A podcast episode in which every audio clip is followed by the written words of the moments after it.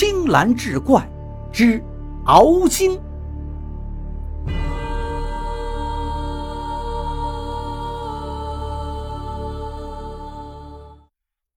上回书说到，张家众人知道半年后回到家里的主人竟是大黑狗所化，一个个惊的是目瞪口呆。那那俺家主人现在何处啊？管家问道。大黑言道：“那日他带俺外出的路上，已经被愤怒的饥民打死了。那你那你为何不保护主人？”管家埋怨道。大黑哼了一声，神色从容地说道：“我伴随张方全十载，十分反感他的丑恶行径。可你们这些人却熟视无睹，麻木不仁，与帮凶合意。那时我就想，假若有一日我取而代之的话，必反其道而行之，救苍生于水火。而今我已得道，化为人形。”以张方权的身份管理张府事务，那张方权是死有余辜。诸位何不顺天行事呢？大黑说出此话，张方权的那些妻妾们是痛不欲生。大黑轻蔑的一笑，：“你们这些人只想嫁入豪门，过荣华富贵的日子。可是那张方权无非是个空有人形的豺狼。”你们可以与豺狼同床共枕，就不能接受我这个古道热肠的犬类吗？管家说道：“大黑呀，难道你全然忘了张家对你的养育之恩？对主人你就这样恩将仇报吗？”大黑听到此话，也流下眼泪道：“当年。”张方全将我们弟兄九个弄到家中，让我们骨肉相残呀！我的兄弟们为了我活下来，不惜牺牲自己。我为了有朝一日报仇雪恨，苟且偷生十载。因为感念张方全的养育之恩，没有对他下手。可是看到他欺负百姓的所作所为，我就在想，当他恶贯满盈之日，定会遭到报应。我一定会有取而代之、替天行道的那一天。管家听罢，无言以对，只是唏嘘不已。大黑接着说道：“我并非贪恋张家的荣华富贵，钱财与我如粪土一般。我只是想替你们张家弥补罪过，广结善缘呐。从今往后，我就是张家的一家之主，张方全。”希望你们仍像以前一样，切不可向外界走漏半点风声。谁若是胆敢违反，休怪我不客气。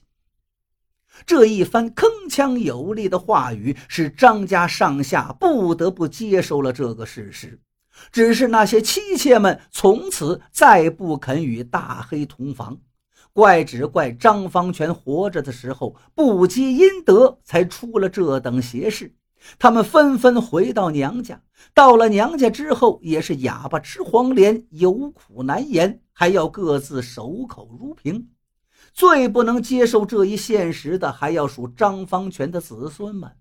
他们表面上对着大黑恭敬如初，喊爹唤爷。暗地里却拉拢着管家一起商议，怎样才能除掉这个畜生啊？而大黑似乎很是敏感，从此之后滴酒不沾，瞪着一双眼睛，支棱着一对耳朵，警惕地注视着身边人的一举一动。管家对张家子孙说道：“这黑狗也算的是一个得道的畜生。”虽然取代了老爷的身份，却是替老爷积德行善除掉他也不是难事，只怕有违天意而遭劫难呢。大黑持家以后，以理服人，对待任何人都一视同仁，绝不厚此薄彼，比张方权在世时更有威望。就连张家的后人也渐渐对他不再反感厌恶了。半年之后，到了春天，天公作美，下了一场透彻的春雨。村人们纷纷来到张家赊借种子。大黑化身的张方全命人打开粮仓，让百姓们自己去装，也不计数。这时，洛河村的村边不知何时来了一位云游的道士，他立在一棵柳树下，远远的捻须观看，嘴中念念有词道：“神道无形，只在阴阳之中也。”人们欢天喜地的在仓库里用麻袋箩筐装稻种，张方全在一旁面带微笑的看着，仿佛得到了一种解脱。等到村人们散去，道士走过来对他说道：“施主一向可好？贫道甚是想念呀。”张方全转过身来笑道：“老夫。”见大师旁观已久，早已命人备好了酒菜，请大师随我到寒舍一叙。道士一抖拂尘，相跟着来到了张方全的书房。张方全与道士闭门把盏，一直谈到日薄西山。之后，就见道士走出书房离开了，管家却始终不见张方全出来。他壮着胆子走进书房，见张方全坐在椅子上，已然故去。他顿时明白了，那黑狗已经被道士超度而去了。于是张家派出家人四处报丧。第二天，附近村民扶老携幼，纷纷来到洛河村奔丧，拥塞了整个村落。